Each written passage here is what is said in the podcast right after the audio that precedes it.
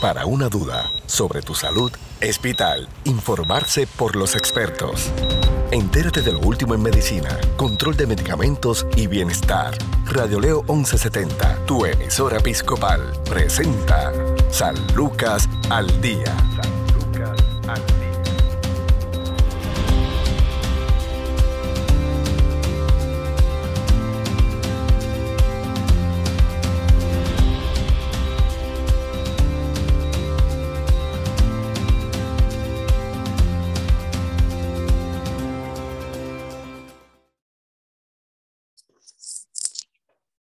¿Qué tal amigos? Les saluda la periodista Sandra Torres Guzmán en San Lucas al Día, el programa del Sistema de Salud Episcopal. Hoy nos acompaña el psicólogo clínico, doctor Ronaldo Hernández Ortiz. Saludos, doctor. Saludos, Sandra. Gracias nuevamente por la invitación.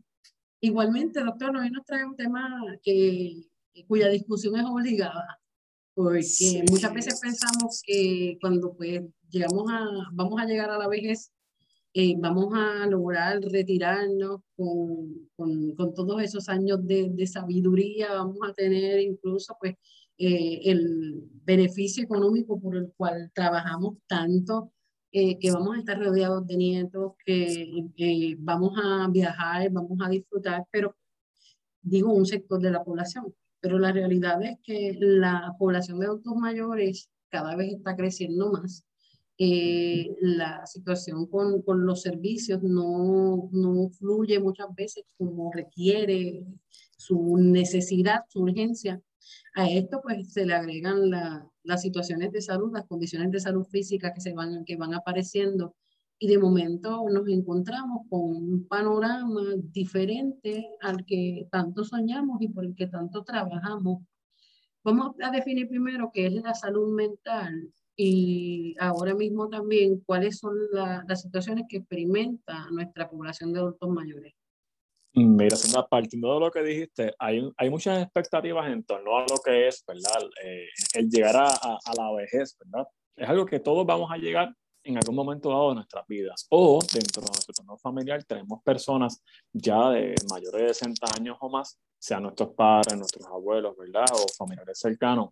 Y ciertamente podemos observar cómo la vida, ¿verdad? Pues les ha, ha ido cambiando según van pasando los años. Yo estuve leyendo una, una estadística bien interesante eh, del Departamento de Salud, que hizo una comparación del 2010 al 2019 y entre esas dos cifras tenemos una diferencia de 100.000 personas. En el 2010 habían 760.000 población, ¿verdad? Pertenecientes a lo que es 60 años o más. Y en el 2019, 888.000, o sea, más de 100.000 personas en ese aumento, ¿verdad? De, de población. Y esto va a ir escalonado. O sea, ya estamos hablando que para este 2022 tenemos que estar ya cercanos a lo que es el millón de personas pertenecientes a la población de adultos mayores. Así que hay muchas cosas, como bien mencionaste, lo que es los servicios, lo que son las enfermedades crónicas, lo que es la salud mental per se, ¿verdad? Eh, dentro de los pacientes de, de, edad avanzada, pero esto es una mezcla de muchos factores y yo creo que podemos comenzar quizá hablando un poco de lo que son la, la, las enfermedades crónicas, porque siempre que empezamos ¿verdad? Eh, a entrar en, en, en, una edad un poquito más avanzada, pues llegan estas complicaciones un poco más, más, más intensas, ¿verdad? Más, más complicadas de lo que son las condiciones como ¿verdad? el corazón, eh, problemas ¿verdad? con la diabetes, eh, lo que es demencia, ¿verdad? Alzheimer, Parkinson, entre otras condiciones, enfermedades respiratorias o cualquier tipo de exacerbación de cualquier condición física en base ¿verdad? a lo que es el deterioro o el, o el, o el cambio por, por, por, la etapa en la que nos encontramos. Otra de las cosas que vi bien interesante fue un, un reportaje que trajo AUNSCA en julio del 2021 de las llamadas, o sea, del aumento en llamadas. Era un 40% en ese entonces de población de adultos mayores que se comunicaban con la niña, ¿verdad? Con esta desesperación, esta preocupación por sus condiciones físicas, por abuso de sustancias, Sandra hemos visto el aumento de la población, consumo de alcohol, ¿verdad? Y otro tipo de drogas, justamente por muchos factores, por la soledad, por los duelos, ¿verdad? Por problemas económicos, por sus complicaciones físicas. Así que esto es un tema que tiene mucho, mucha tela de que cortar. Así que vamos a ver cómo va saliendo más adelante. Ciertamente eh, son muchas situaciones, eh, yo digo, que, son exteriores, son externas, que no necesariamente está en nuestro núcleo familiar, pero vamos primero a, a, a trabajar los asuntos dentro del núcleo familiar Luego de, de, los huracanes Irma y María, luego de los terremotos, eh, se acrecentó la, la, fuga de talentos hacia los Estados Unidos mayormente, es decir, que quienes mayormente se fueron, eh, emigraron, la, las familias más jóvenes, emigraron distintos profesionales, buscando una mejor calidad de vida. Hay varios factores. Una, no podían cargar con el viejo porque pues aquí es que están los servicios de salud que va a recibir y eso está perfectamente comprensible, porque pues uno no puede sacarlos del tratamiento, eso es un error.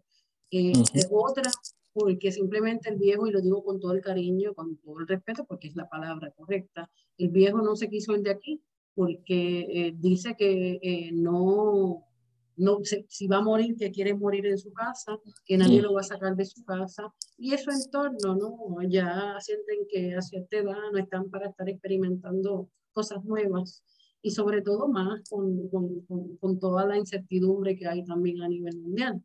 Eh, esta fuga de talentos lo que ocasionó fue que se acelerara lo que se llama también el, el nido vacío. Muchas, Muchos viejos de estos se quedaron solos, no hay quien les dé seguimiento, llegan a, a tener una situación de incertidumbre alimentaria, que tal vez comen una sola vez al día, porque el dinero no les da. O sea, son muchas situaciones que han, eh, se han exacerbado luego de, de todos estos eh, eventos naturales y ahora con la pandemia.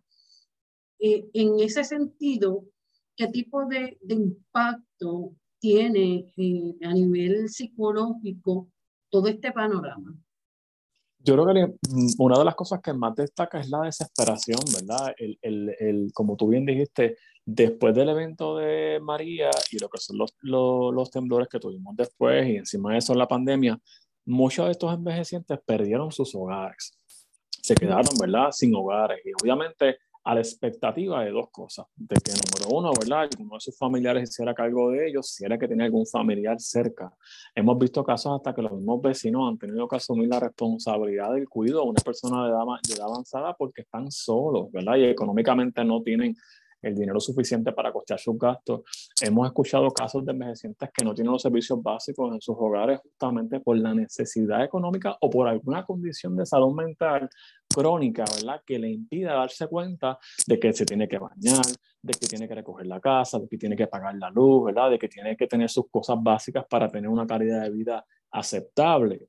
Y a eso le sumamos, como, como bien mencionaste, Sandra, el efecto del nido vacío de dos maneras. Los hijos que se fueron para Estados Unidos, ¿verdad? Buscando una mejor calidad de vida, o los hijos que están en Puerto Rico y no se hacen cargo de su papá para nada, ¿verdad? Pueden tener hijos que están en distantes en la zona norte, en la zona sur, en otras partes de la isla y no se responsabilizan. O sea, yo creo que más que todo, aparte de lo que es la importancia de lo que es la salud física, salud mental es la, la parte moral, ¿verdad? La, la responsabilidad colectiva con esta población y la educación a esta población que está creciendo ahora sobre de que, mira, sea, si tus padres estuvieron presentes en tu vida, te ayudaron, ¿verdad? O independientemente estuvieron o no estuvieron, son personas que merecen una calidad de vida.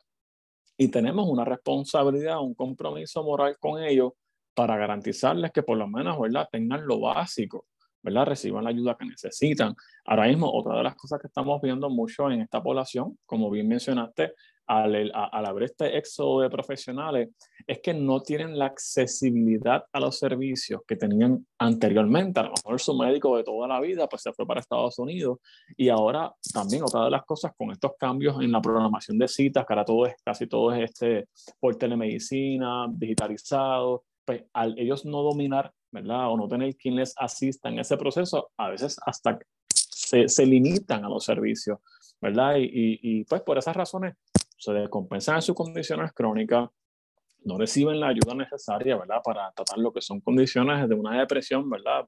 Simple, a una ansiedad o a un consumo de sustancias o a un trastorno neurodegenerativo que requiera asistencia médica, ¿verdad? O requiera una detección temprana para un mejor manejo, ¿verdad? Y para identificarlo a tiempo y poder saber, ¿verdad? En qué dirección estas personas pueden dirigirse.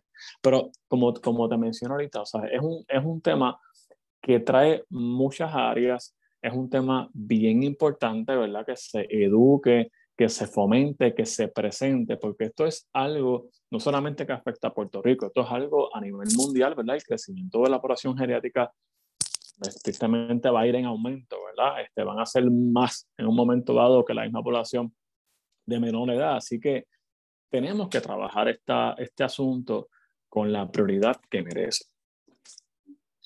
¿Qué tipo de, de señales, qué tipo de síntomas nosotros debemos observar en un adulto mayor que está teniendo problemas de salud mental?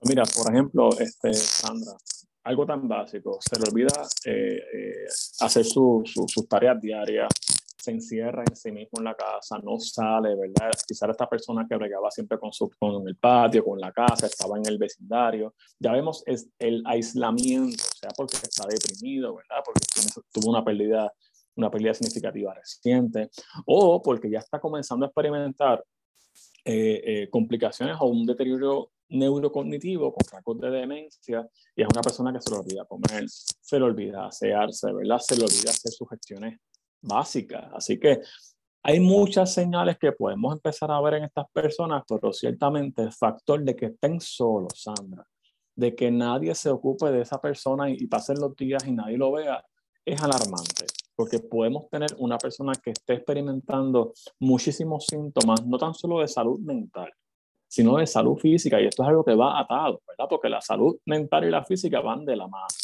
Así que si tenemos un deterioro en alguna de las dos partes, vamos a tener una persona con salud mental en deterioro y condiciones de salud crónicas, ¿verdad? Que también se van a empezar a, a, complicar aún más por la presencia del factor emocional.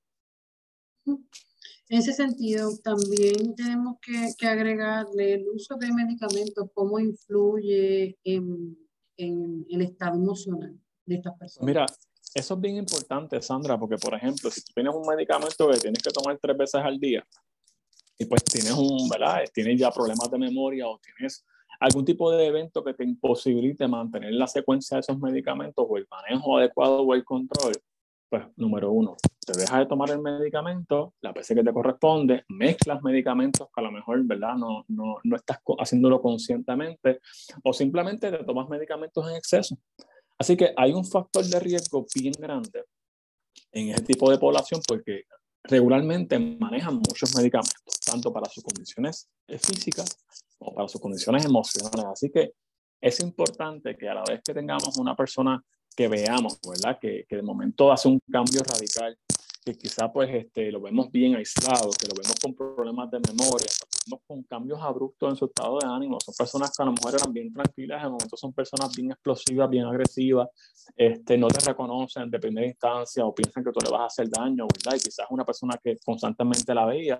Así que vamos a empezar a ver estas, estos cambios, ¿verdad? Cambios abruptos en su estado de ánimo que puedan responder a dos cosas, a la parte física o a la parte emocional.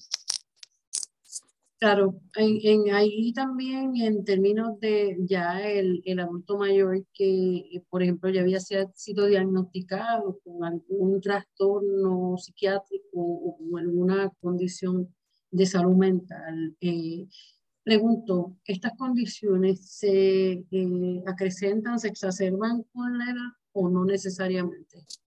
Bueno, ciertamente, por lo menos las condiciones neurodegenerativas, pues sí, se van a, ir exacerbando aún más mientras va avanzando la persona en, en, edad.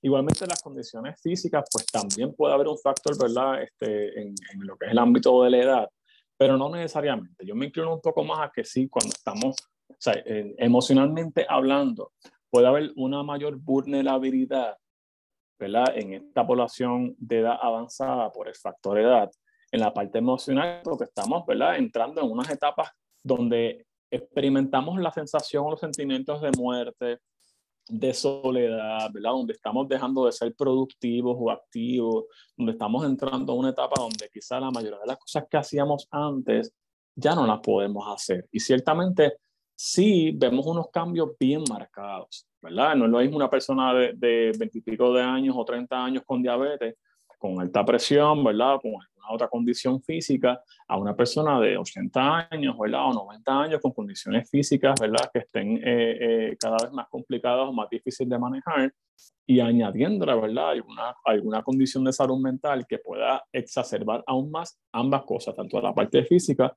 como la parte emocional. Yo quería mencionarte, Sandra, que es bien importante en estos casos el diagnóstico temprano, ¿verdad?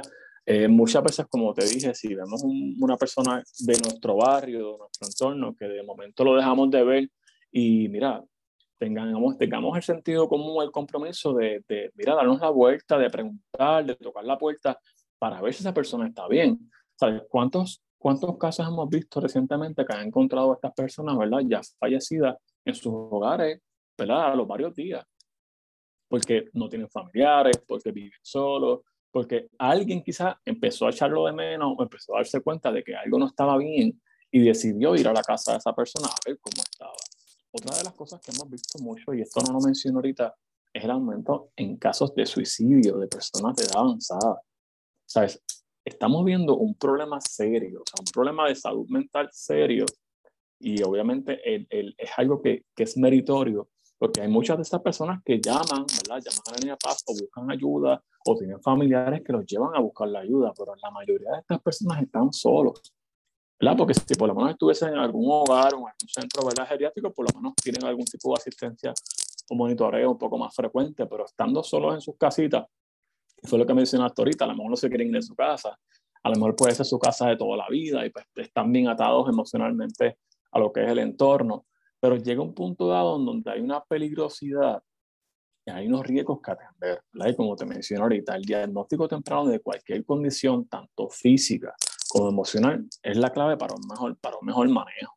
Entonces, de esta manera podemos optimizar la salud física y emocional para poder lograr ¿verdad? un mayor bienestar. O sea, sin olvidar ¿verdad? lo que son tratar adecuadamente las condiciones físicas y emocionales ¿verdad? Detectar y manejar todos los factores de riesgo que puedan haber, que no sean directamente vinculados a la salud física o a la salud emocional, sino factores, ¿verdad? Eh, eh, de, familiares, factores sociales que también eh, influyen, asistencia, la, asistencia en servicio, ¿verdad? El, el, trabajo que tienen que hacer las agencias con esta población que muchas veces pues, pasan por alto, ¿verdad? Y tenemos a estas personas muchas veces esperando semanas, meses o hasta años para que alguien pueda atender sus preocupaciones o sus causas. Y una de las cosas también que, que, ¿verdad? que es la otra parte de la moneda, también tenemos familias que se hacen cargo y se ocupan de sus padres. Así que la asistencia a los cuidadores, Sandra, ¿verdad? Eh, eh, hemos tenido, yo he visto muchos cuidadores que, que están drenados, que ha sido una carga bien grande, pero igualmente, ¿verdad? Pues yo siempre digo que lo, que lo que se hace con amor, con amor se paga. O sea, esto es algo recíproco, así que eh, eh, es, es, una mezcla de muchas cosas, ¿verdad? Hay casos que tenemos la asistencia de la familia y hay casos que no la tenemos y tenemos un sinnúmero de otras cosas que considerar. Claro, doctor, mencionar la situación de, de problemática de, del suicidio en la tercera edad y quiero detenerme ahí un momento. Eh, hay otras, ¿verdad? Por, por causas tal vez eh, religiosas, por no darle una tristeza mayor a los hijos.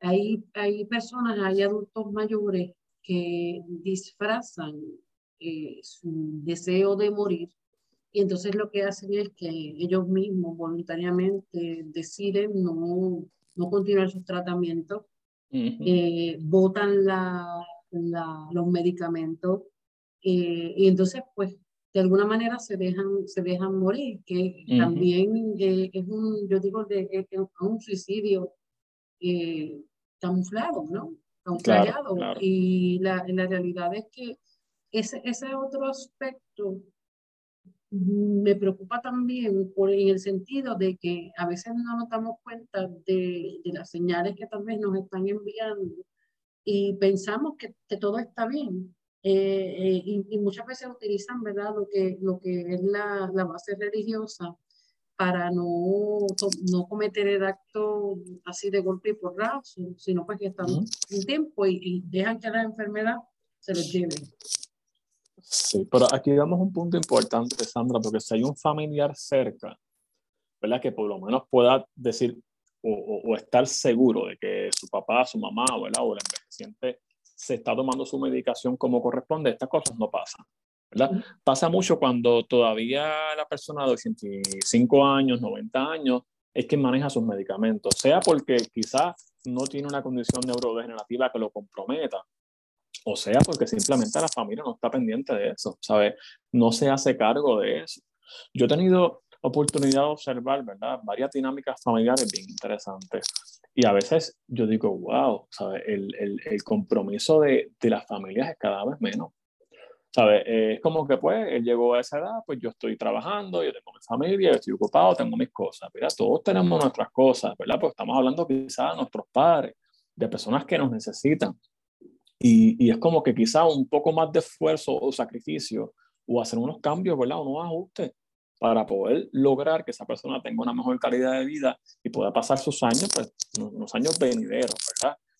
Y vemos cómo, cómo no es así, cómo posiblemente esta persona que toma la decisión de dejarse de tomar los medicamentos para, ¿verdad? Para, para saber que se va a complicar su condición física y saber cuál va a ser el resultado final, lo haga porque simplemente ya percibe cómo se ha vuelto quizá una carga para su familia, sus hijos se lo han dado a entender de esa manera, o lo han dicho, ¿verdad? O lo, o lo, ha sentido por el trato que ha recibido, ¿verdad? A lo largo de los años.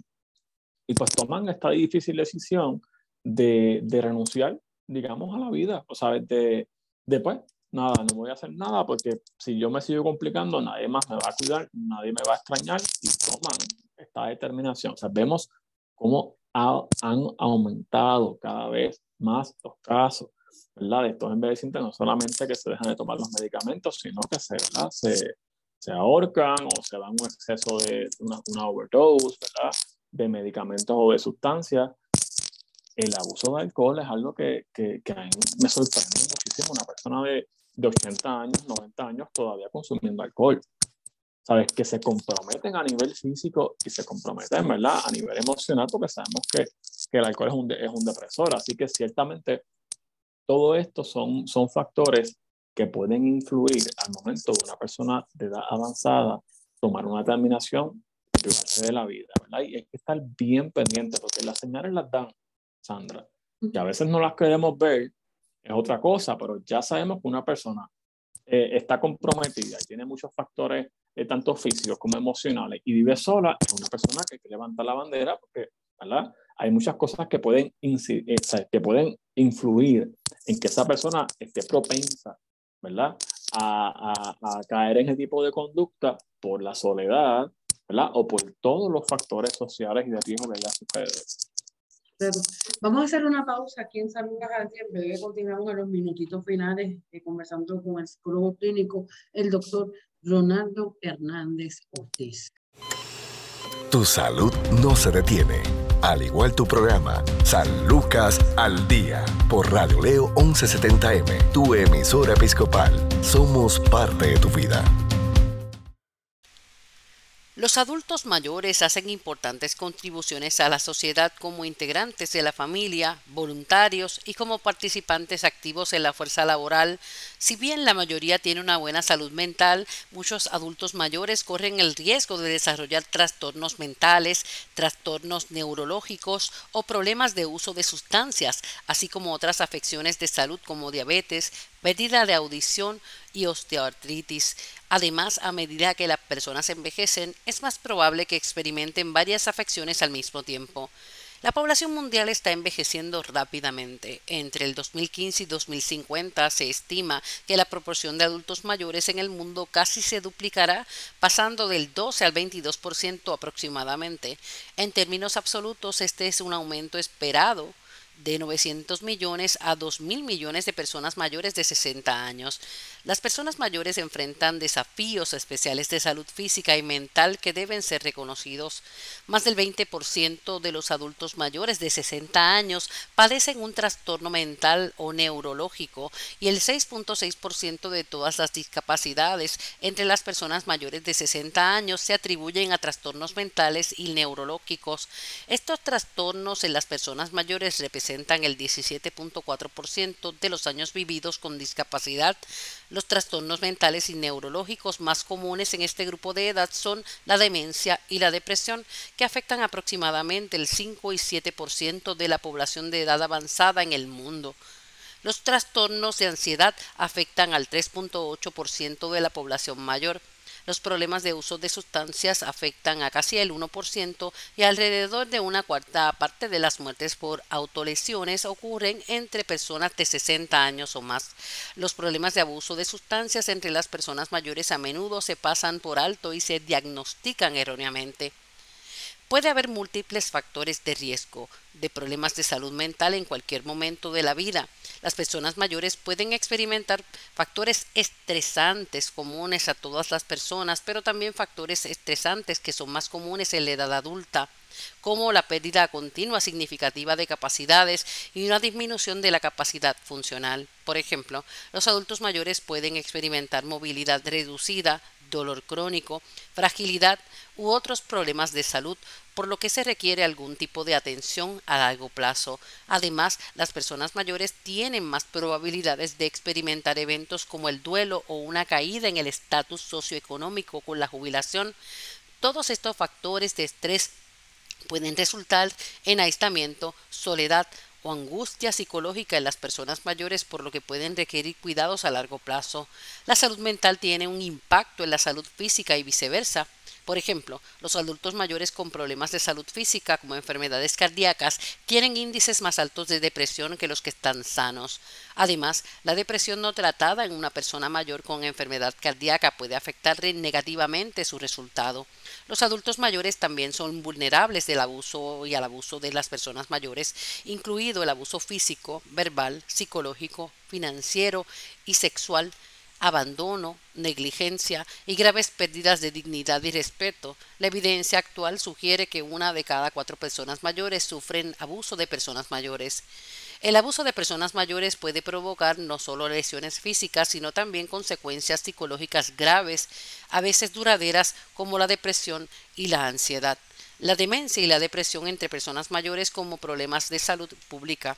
La demencia es un síndrome generalmente de carácter crónico o progresivo en el que se produce un deterioro de la memoria, el pensamiento, el comportamiento y la capacidad para realizar actividades cotidianas. Afecta principalmente a las personas mayores, aunque no es una parte normal del envejecimiento. Se estima que 50 millones de personas en todo el mundo viven con demencia y casi el 60% vive en países de ingresos bajos y medianos. Se prevé que el número total de personas con demencia aumente a 82 millones en el 2030.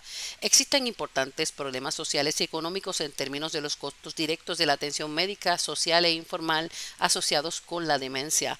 La depresión puede causar un gran sufrimiento y conducir a un funcionamiento deficiente en la vida diaria. Es importante preparar a los proveedores de la salud y las sociedades para satisfacer las necesidades específicas de las poblaciones mayores que incluyen formación de profesionales de la salud de la atención de personas mayores, prevenir y controlar las enfermedades crónicas asociadas a la edad, incluido trastornos mentales, neurológicos y por uso de sustancia. La proporción y promoción de la salud mental depende en gran medida de estrategias para garantizar que las personas mayores tengan los recursos necesarios para satisfacer sus necesidades, tales como proporcionar seguridad y libertad, una vivienda adecuada a través de una política de vivienda de apoyo, apoyo social para las personas mayores y sus cuidadores, programas para prevenir y tratar el maltrato de adulto mayor y programas de desarrollo comunitario. Esto es San Lucas al Día. Informarse sobre el cuidado de tu salud es sentirse seguro. Continúa su programa de especialistas, San Lucas al Día, también a través de radioleo1170.com.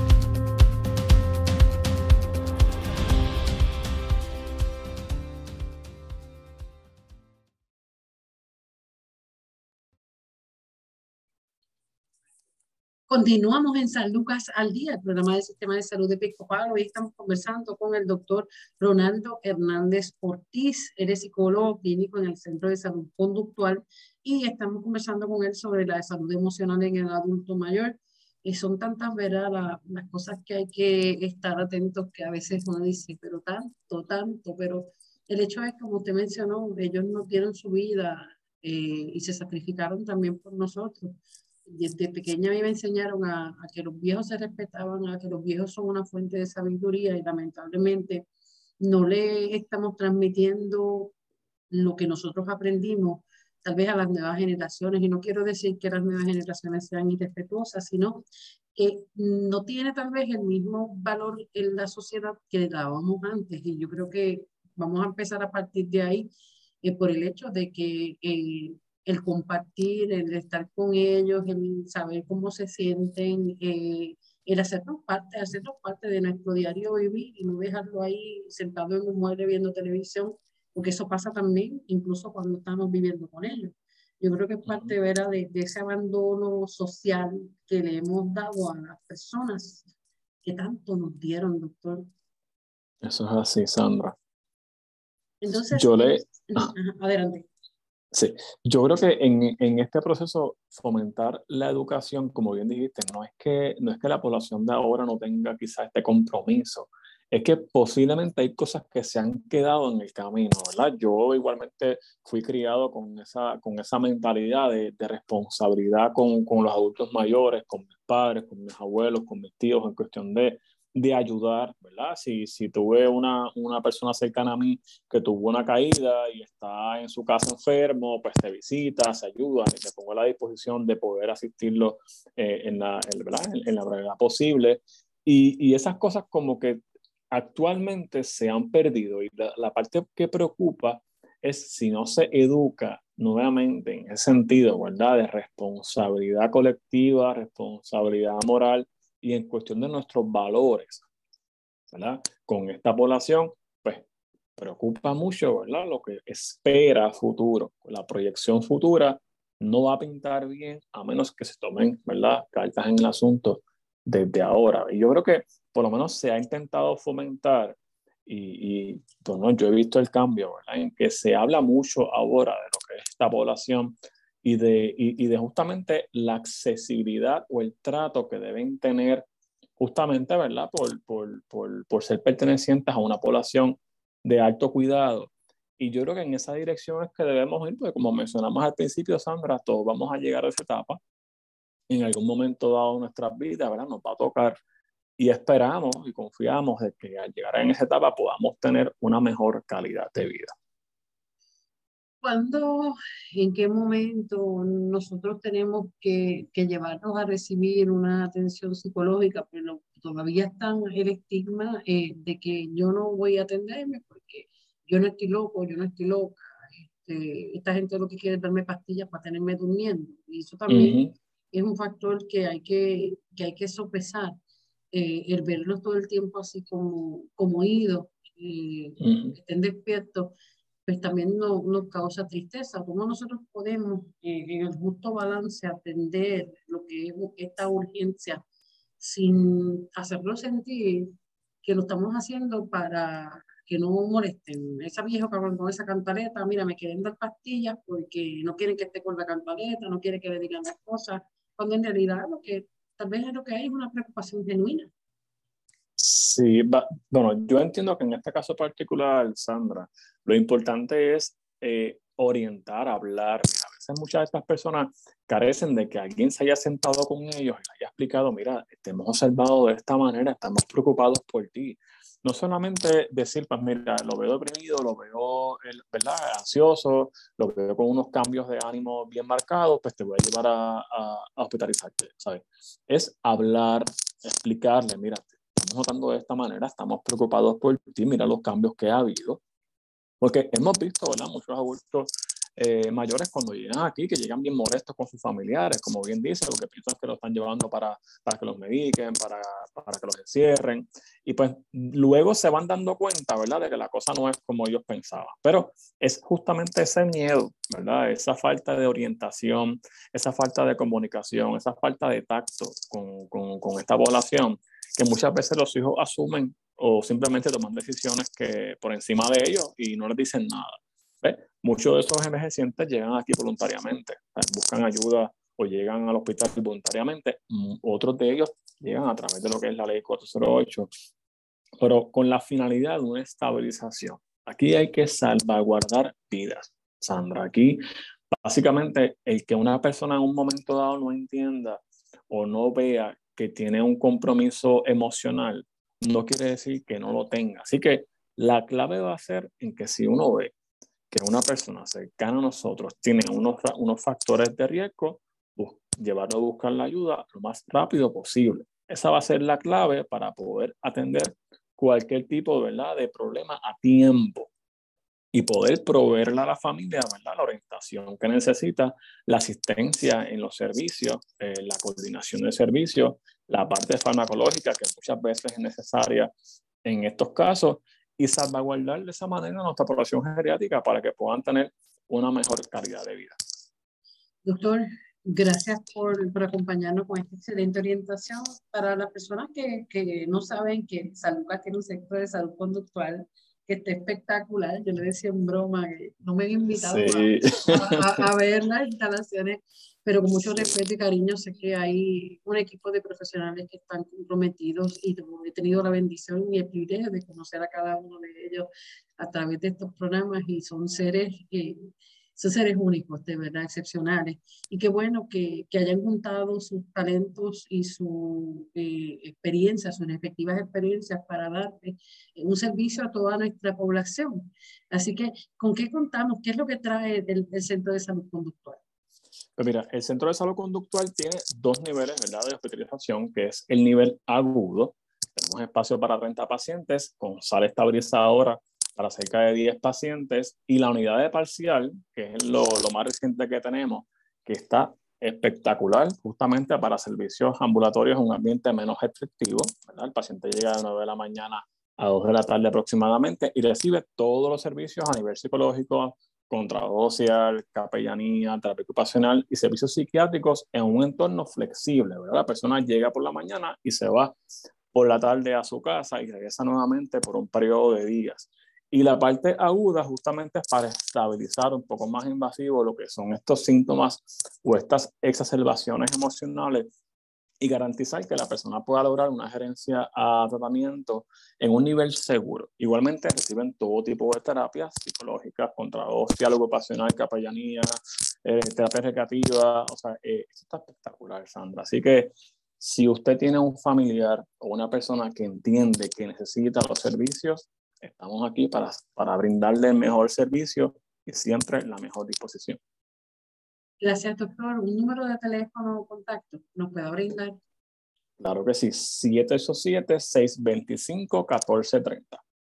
Gracias nuevamente, eh, doctor Ronaldo Hernández Ortiz, psicólogo clínico del Centro de Salud Conductual San Lucas. Hasta aquí esta edición de San Lucas al día. Recuerde que tiene una cita con nosotros de lunes a viernes a la una de la tarde por Radio 1170 AM, Radio 1170.com. También puede buscar y escuchar este programa, compartirlo con todos sus seres queridos, sus amistades y escucharlo, no importa que esté viajando a la China, si tiene conexión a internet, puede bajar Spotify, acceda a San Lucas al día y a esta ya le acompañaremos. Tengan todos ustedes buen día. Bendiciones.